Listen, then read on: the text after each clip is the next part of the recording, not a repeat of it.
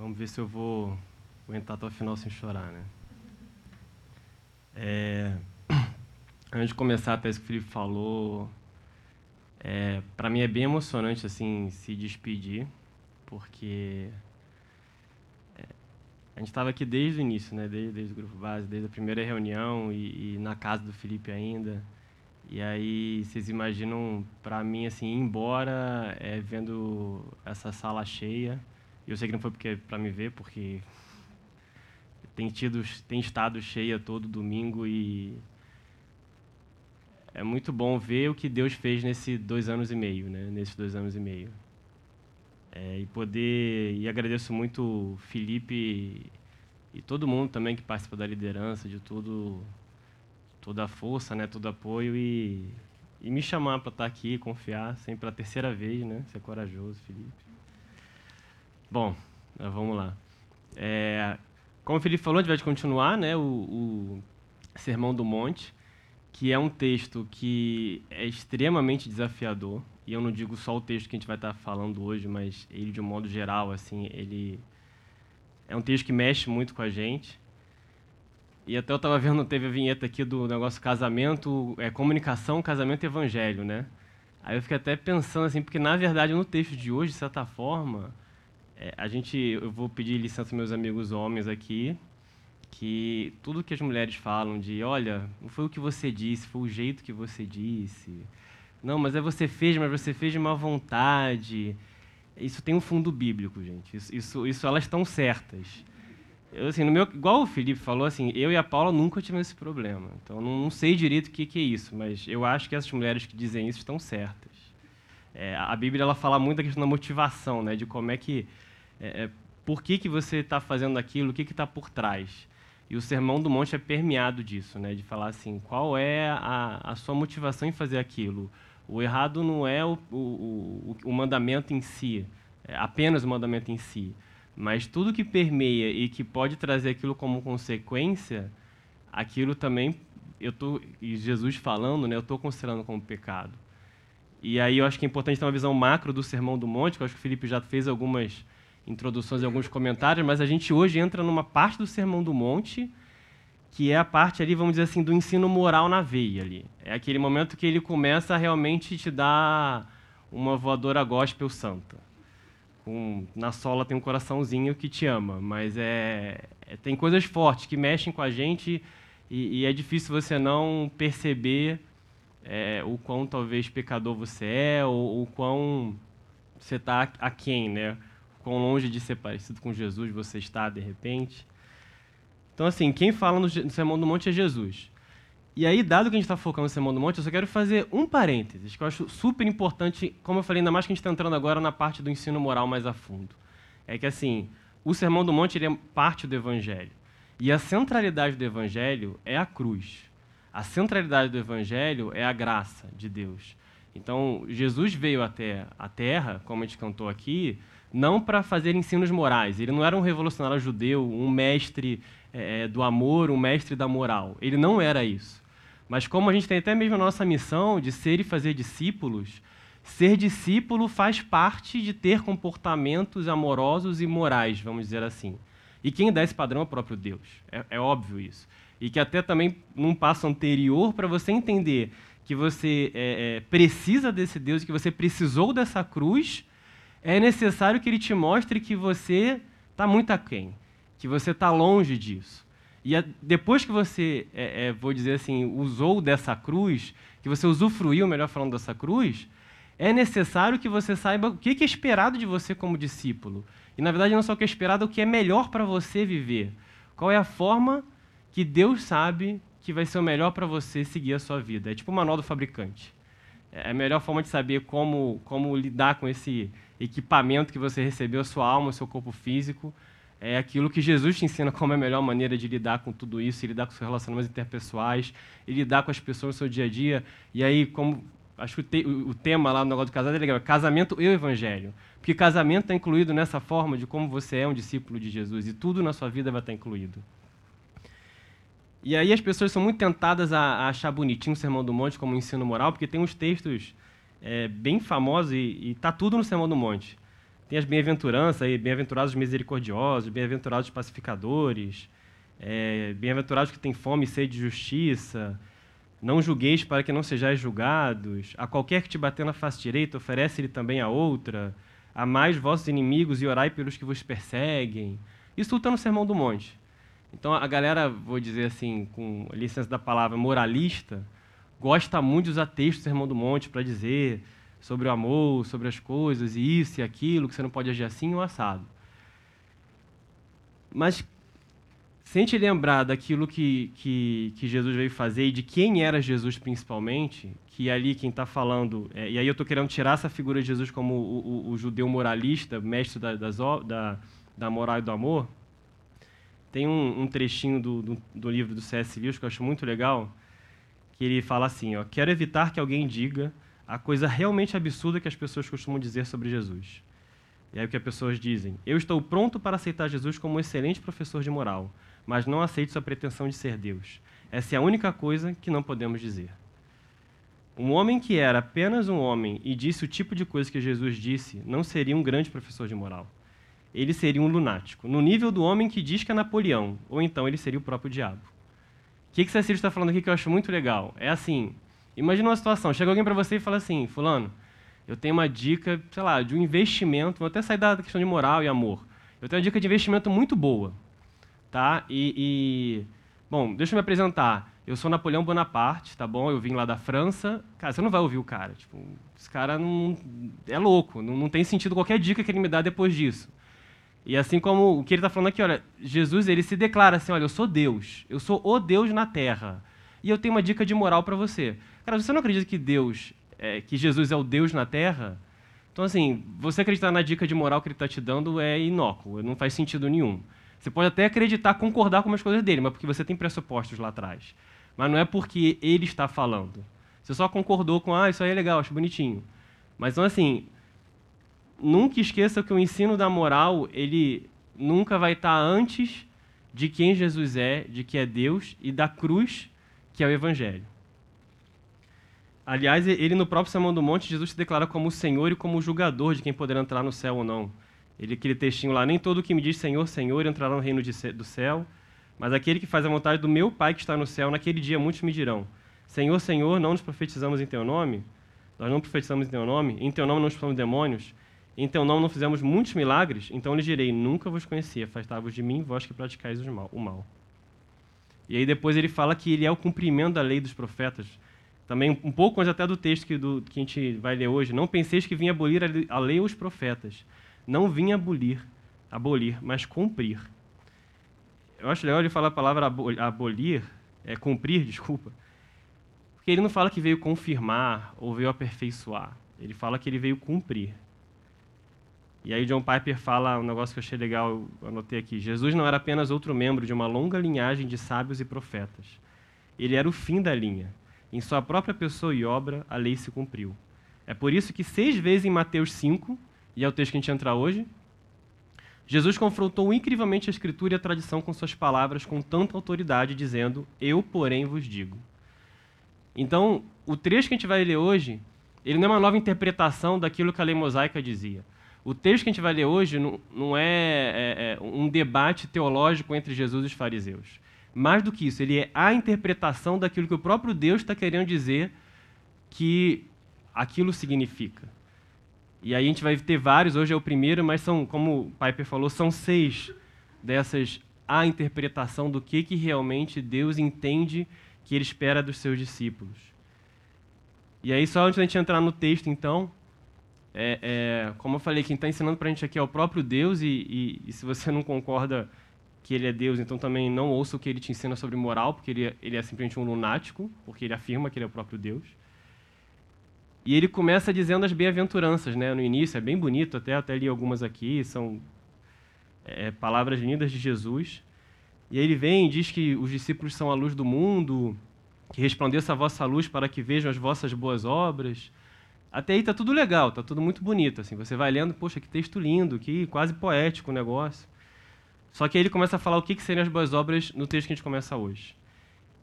E o que, que é ser um discípulo? E aí é que o bicho pega. Que aí você começa a falar assim, caramba, tô, tô lascado aí. Então, antes da gente entrar só, pensa assim, é, o Sermão do Monte é um texto extremamente desafiador no seu ensino, daquilo que Jesus espera de nós. Tem texto que motiva a gente, mostra o tamanho do amor de Deus, da graça, da misericórdia de Deus, e são importantíssimos. Mas o Sermão do Monte não é um, um romance que você vai ler, vamos dizer assim, para relaxar. Um que você vai ler quando você estiver para baixo. É, e não que eu não acho que ele não pode ser usado também nesses casos, mas ele é um texto que vai te desafiar e vai te mostrar quem você é diante de Deus. É, isso pode assustar às vezes a gente. Frequentemente isso, isso assusta a gente. E aí C.S. Lewis fala um negócio que eu, eu, eu gosto muito de C.S. Lewis, então eu sempre procuro o que, que ele fala sobre os textos que eu, que eu vou falar, né? E aí ele não fala nada do Sermão do Monte. E alguém questiona ele lá, eu li um, é um trechinho maior, só tirei aqui um, um pedacinho. Aí fala, ah, mas então você não gosta do Sermão do Monte? Aí ele responde assim, ó, quanto a gostar do Sermão do Monte, se gostar aqui significa curtir ou desfrutar no sentido de ser prazeroso, eu suponho que ninguém gosta. Quem pode gostar de ser golpeado no rosto por uma marreta? Não consigo imaginar uma condição espiritual mais mortal do que a de um homem que pode ler essa passagem de forma tranquila. Essa passagem faz a gente pensar assim: eu sou realmente manso? Eu sou realmente humilde? Eu realmente estou tentando ser como, como Jesus era? Infelizmente, a resposta sempre tem que ser não. Eu estou dando mole aqui, eu preciso melhorar ali, eu nem sabia que isso aqui existia, que eu tinha que fazer isso. Isso acontece também comigo com frequência. Mas então, vamos ao texto. Se não trouxe sua Bíblia, pode levantar a mão, o pessoal da recepção vai te entregar. Mateus 5, 21 ao 26. Essa introdução toda, gente, só para a gente lembrar, né? É, o que é o Sermão do Monte, onde ele se encaixa, ele é importantíssimo, ele traz o seu ensino do que é ser discípulo, o ensino de Deus, do que é ser um discípulo dele. E, e, e não se espante se você tomar uma marretada na cara, porque ele faz isso, como o C.S. Falou. E isso também faz parte do nosso crescimento e aprendizado como cristãos e filhos de Deus. É igual criança, né? Criança tem que dar, tomar umas pancadinhas às vezes, tomar umas broncas para poder amadurecer, crescer e aprender. E nesse caso aqui a gente é criança aprendendo lá no, de Jesus no Sermão do Monte. Vou ler aqui. Ouvistes que foi dito aos antigos: Não matarás, e quem matar estará sujeito a julgamento. Eu, porém, vos digo que todo aquele que se irá contra seu irmão será passível de julgamento. Quem o chamar de insensato será réu diante do tribunal, e quem o chamar de tolo será réu do fogo do inferno. Portanto, quando apresentares a tua oferta no altar, se ali te lembrares de que teu irmão tem alguma coisa contra ti, Deixa diante do altar a oferta e vai primeiro reconciliar-te com teu irmão. Depois vem apresentar a oferta. Entra logo em acordo com teu adversário, enquanto estás com ele a caminho do tribunal, para que ele não te entregue ao juiz, e o juiz ao guarda e sejas lançado na prisão. Em verdade te digo que de maneira nenhuma sairás dali enquanto não pagares o último centavo. Vamos separar o texto em três trechos, tá? Vamos primeiro vou falar com você sobre o 21 e o 22, e depois a gente fala do 23 e 24 e do 25 e 26. Vocês veem que assim, a interpretação dos fariseus era o quê? Ah, não pode matar, beleza. Enquanto não matar, tá de boa. É, é tipo aquela criança que você fala assim, olha, você não pode mexer ali. Aí a criança fala, pode olhar? Pode, pode olhar. Aí a criança fica quase cega de tanto fiar o olho no negócio. Então assim, a ideia não é que ela pode chegar e encostar o olho ali no negócio e ficar com o olho no objeto, né? A ideia é assim, não, não é para você realmente se aproximar disso, não é para você chegar perto de fazer isso. É para você realmente só olhar de longe. E aí os fariseus entendiam que era assim, eu posso destruir a vida da pessoa, eu posso fazer um boneco de voodoo da pessoa, eu posso humilhar a pessoa. Enquanto eu não matar ela, eu não fiz nada de errado. Era quase isso que que os fariseus ali da época entendiam e faziam com frequência, por isso que você vê muitas vezes eles são chamados de hipócritas, por causa disso. E aí nisso volta lá, entendeu? As nossas esposas, elas têm, quer dizer, as esposas dos outros, elas têm razão quando dizem que, quase, fato falha aqui. Elas têm razão quando dizem que assim, não foi o que você falou, foi o jeito que você falou. Não, não, não adianta você ter feito, mas você fez de má vontade.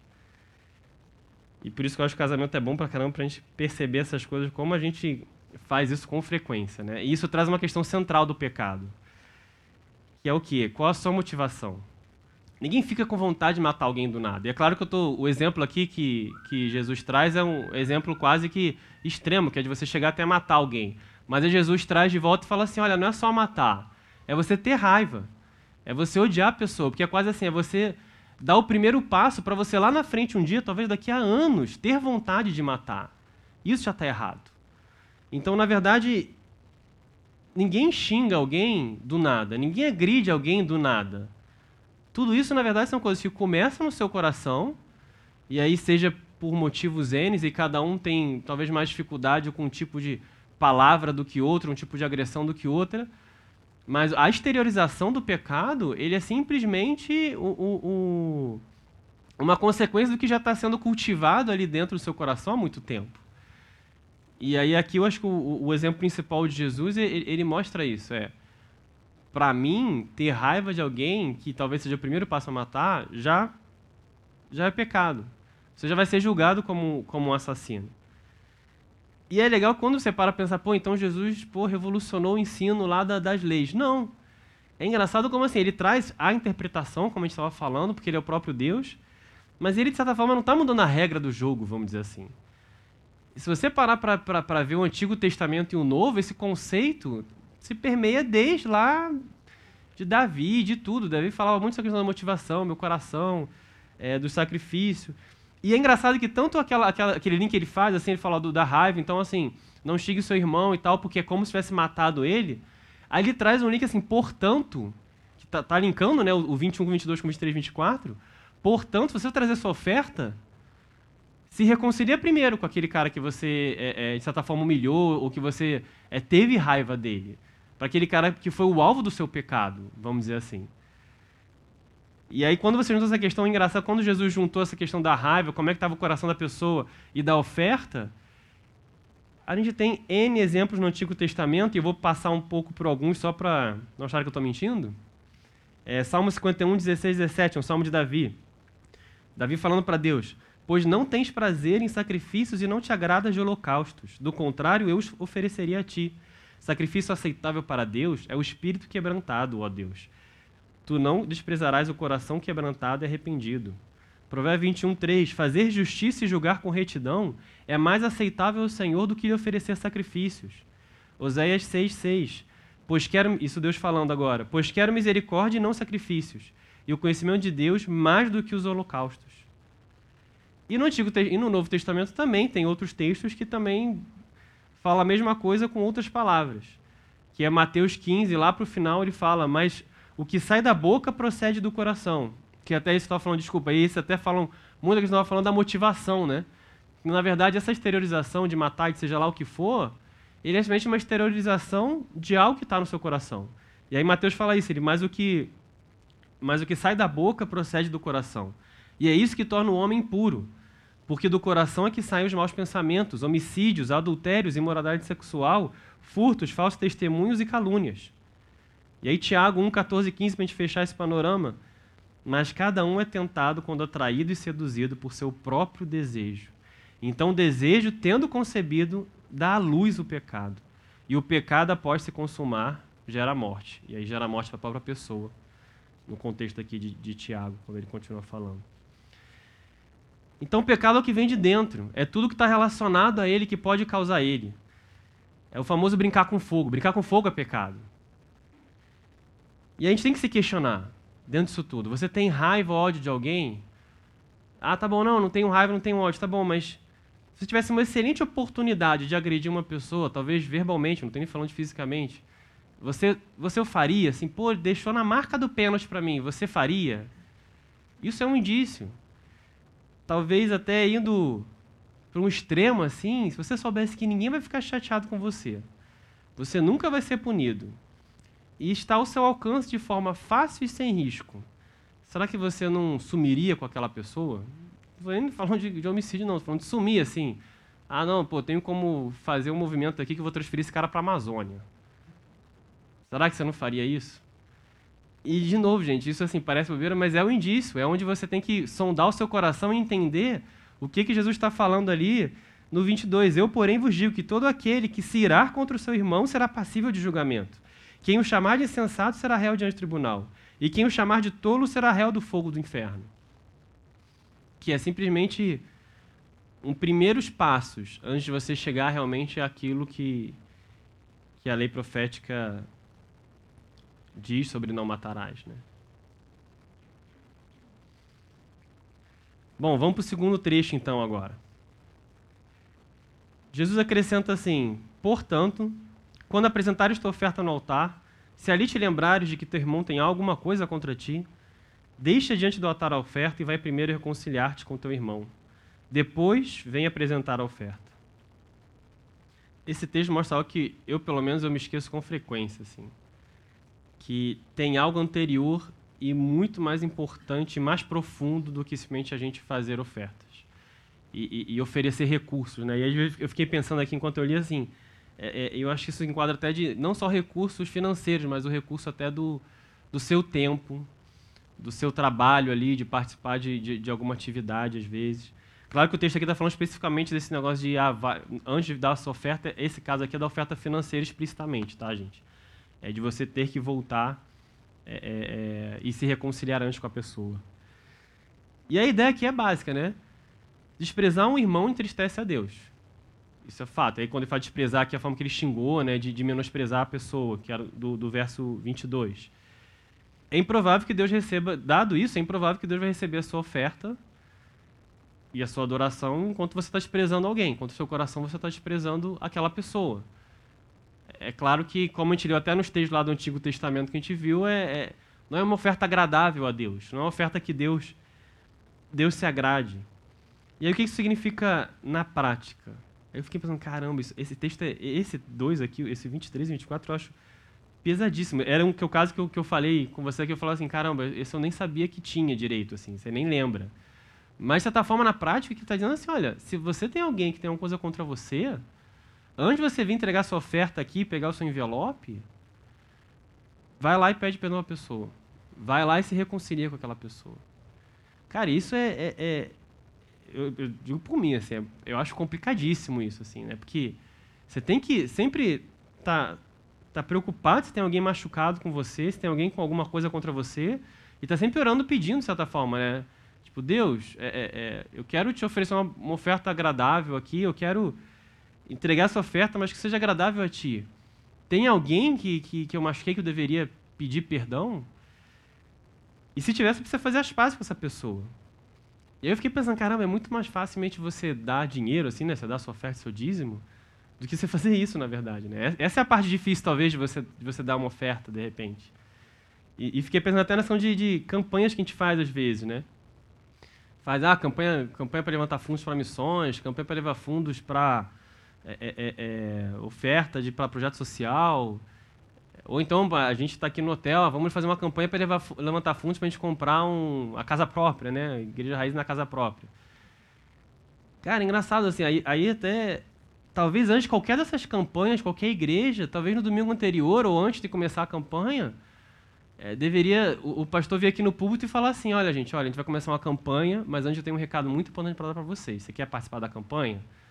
Ouça o que eu tenho a falar aqui. Você tem que perdoar e, e, você tem que pedir perdão a alguém que, que, te, que você ofendeu. Alguém tem algo contra você? Então, antes de você trazer essa oferta para missões, para isso, para ah, vai lá e, e resolve, tenta resolver isso com essa pessoa.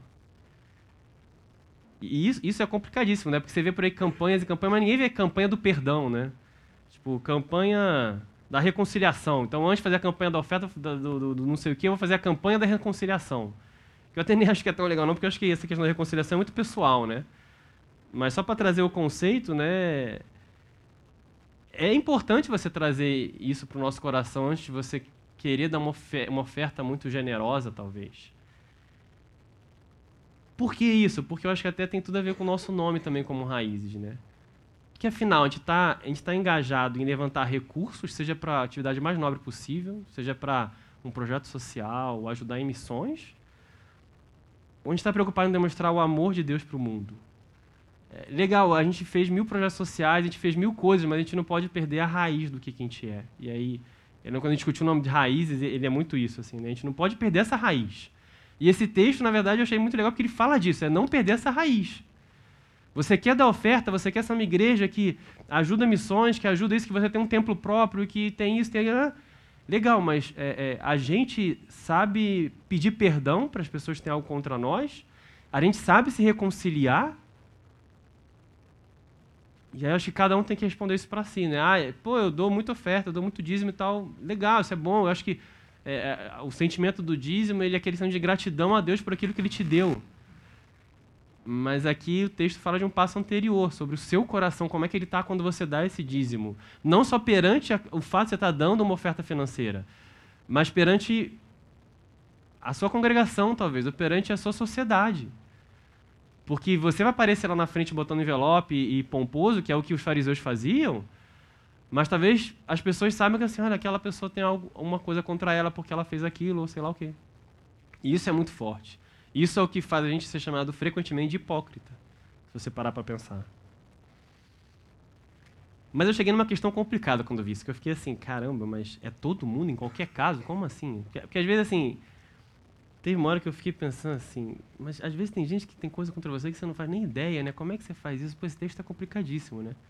E isso não pode ser um argumento para você não obedecer um texto, né? Porque o fato dele ser difícil é igual assim, Jesus fala para a gente não pecar, mas infelizmente a gente é pecador, mas a gente a, a noção de que a gente tem que sempre buscar ao máximo não pecar. Mas eu fiquei pensando, caraca, como é que isso se encaixa aqui? E eu pensei nas figuras públicas, né? Pô, os caras são odiados por tanta gente que, que nem sabe por que, que é odiado, assim, imagina. Aí eu pensei assim, tem pastor, assim, de igreja grande, né? Caraca, tem muita gente que vai odiar o cara e o cara não faz nem ideia. Aí imagina, não, antes, antes de eu pregar aqui no domingo, aí eu queria todo dia, né? Ele faz, não, eu queria fazer um disclaimer aqui para vocês, gente, eu queria pedir perdão para quem alguma coisa, eu fiz alguma afronta e tal. E aí eu pensei num caso, eu estava na hora, teve uma hora lá depois que eu estava vendo TV, aí eu vi a Angela Merkel. Eu gosto dela, a chanceler alemã lá. É, eu, eu, pensei, pô, vou usar um exemplo de um político brasileiro. Não dá para usar um um político brasileiro. É ruim, não tem como. Aí eu, ah, pô, Angela Merkel é um bom exemplo, porque eu acho ela pô, uma baita política e tal. Para quem não sabe, ela tem criação é, cristã e tal. É uma mulher muito admirada na Alemanha, é muito admirada na Europa como um todo, blá, blá, blá. Aí eu pensei, caramba, lembra quando teve na aula de refugiados? Ela, a Alemanha é um dos países que mais apoia a questão de refugiado, né? É, que é mais aberto para refugiado. Só que é claro que tem um monte de alemão lá que não quer, que odeia. E dos que odeia, tem uns que levam para o lado pessoal, né? Porque sempre tem esses caras também. Tem galera que é contra, que é contra ok, pô, sou contra, mas a gente é amigo, beleza. Tem galera que é contra, sou contra, te odeio por causa disso, se você não concorda comigo. Você, pô, se a Angela Merkel quer participar de um culto de Natal, ela tem que começar em janeiro, né? Começa a ligar para todo, toda a Alemanha, falando, oh, queria saber se tem alguma coisa contra mim e tal, pedir perdão, né?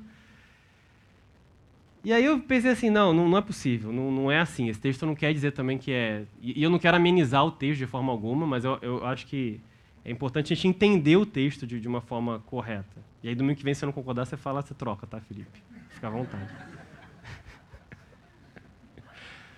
mas eu, eu, peguei, quando, quando eu voltei, assim, porque contexto sempre é importante, gente. E aí, primeiro, assim, se você pegar o, o, o início desse texto, que é o portanto, ele está falando assim, no 22 o que aconteceu? É você falando de alguém que você falou que odeia, que você demonstrou, chamou de tolo e tal. E é claro também um parênteses assim, na cultura oriental você chamar alguém de burro, de idiota, é muito mais forte do que na nossa cultura, né? Para eles essa, ah, você chamar o cara de imbecil, para eles é a afronta máxima. Você pensa na nossa cultura, qual é a afronta máxima? É mais ou menos para eles essa quando você chama o cara de imbecil, de idiota, que aqui a palavra até eu pesquisei é haká e tal. É, é uma afronta muito pesada isso aqui, não é você chamar, ah, você é um bobão. É uma afronta forte para eles. E aí, dada essa afronta forte, aí, ele, aí Jesus linka, fala assim, portanto... Então, esse segundo trecho, ele está linkado com o anterior. Então, eu fiquei pensando, ah, então quando alguém tem algo contra você, no sentido de que, assim, de que você causou aquilo. O seu pecado gerou aqui, a, aquela pessoa ter algo contra você. Então, é sua responsabilidade aquilo. Então, sempre que alguma coisa tem, alguma pessoa tem algo contra você que aquilo é sua responsabilidade, é, é, é besta, mas é sua responsabilidade. É isso. Então, assim, se é sua responsabilidade, é sua responsabilidade. E você tem que, antes de trazer a sua oferta diante de Deus, se lembrar disso e falar assim: não, peraí, eu vou lá e eu tenho que me humilhar e ser humilde, humilhar no sentido de ser humilde, e pedir perdão para aquela pessoa antes de trazer a minha oferta aqui. Porque eu sei que eu errei com aquela pessoa. E antes de eu trazer a minha oferta, Deus quer que eu me reconcilie com ela. E aí eu vi no, no início também, no versículo 10 e 11 desse capítulo 5 que a gente está lendo, ele fala assim: Bem-aventurados os perseguidos por causa da justiça, pois deles é o reino do céu. Bem-aventurados sois quando vos insultarem, perseguirem e mentindo disserem todo mal contra vós por minha causa. Eu fiquei, opa, mas.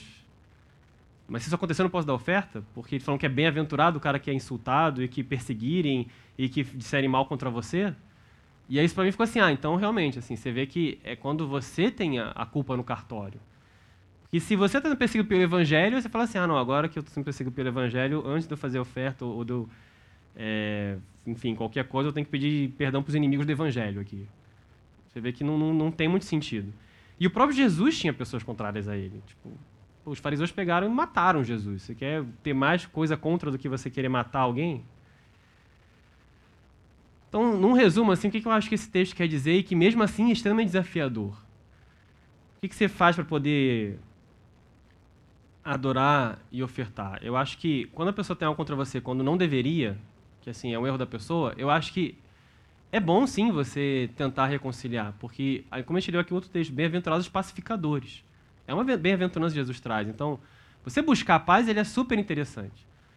Mas a obrigação plena que Jesus traz aqui em relação à oferta é quando você tem culpa, é quando você cometeu um erro com a pessoa. Você falhou diante da pessoa, você cometeu um pecado, por causa do seu pecado aquela pessoa tem algo contra você. E aí, meu amigo, para você poder adorar, enquanto você tem algo contra você nesse sentido, você deve pedir perdão para a pessoa. Você deve ir atrás e, e pedir perdão.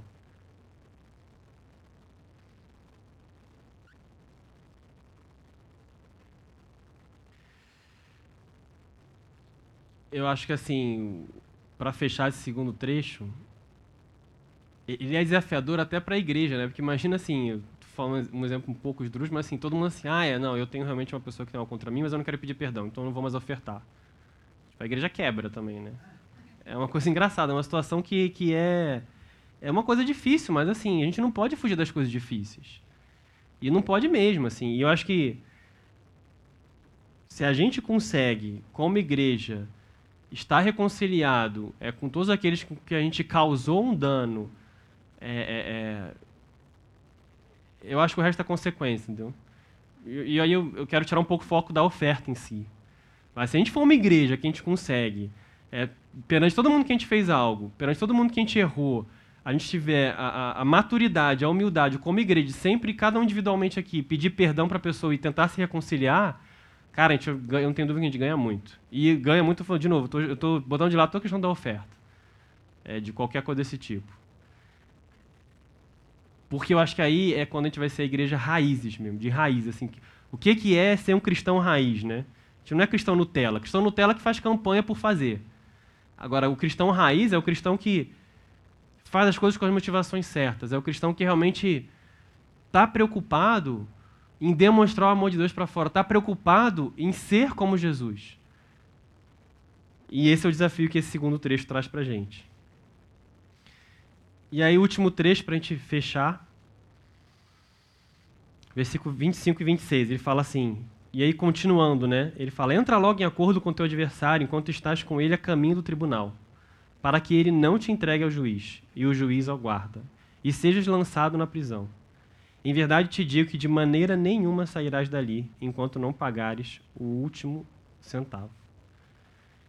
E aí, para mim, quando ele fala isso também, é, de novo, é, é, ele é uma continuação do anterior, igual ao anterior, é se você está errado. Qual a mensagem aqui, dentro desse contexto? Olha, se você errou com alguém, causou algum dano a alguém, moral, financeiro, o que for, não espera ser processado, não espera deixar o cara levar aquilo adiante para alguma instância superior ou sei lá o quê. A Bíblia espera que você vá lá e você seja reconciliador e que você mesmo seja é, é, aquela que, pessoa que busca a justiça. E se a gente lembrar lá na bem-aventurança, eh, no Mateus 5, 6 e 5, 9, 5, 6 ele fala, bem-aventurados os que têm fome e sede de justiça, pois serão saciados.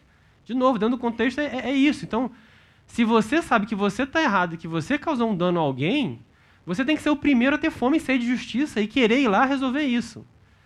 Não é esperar assim, ah, vou ver, vou ver qual é, vai que ele não me processa, vai que não dá nada. Não.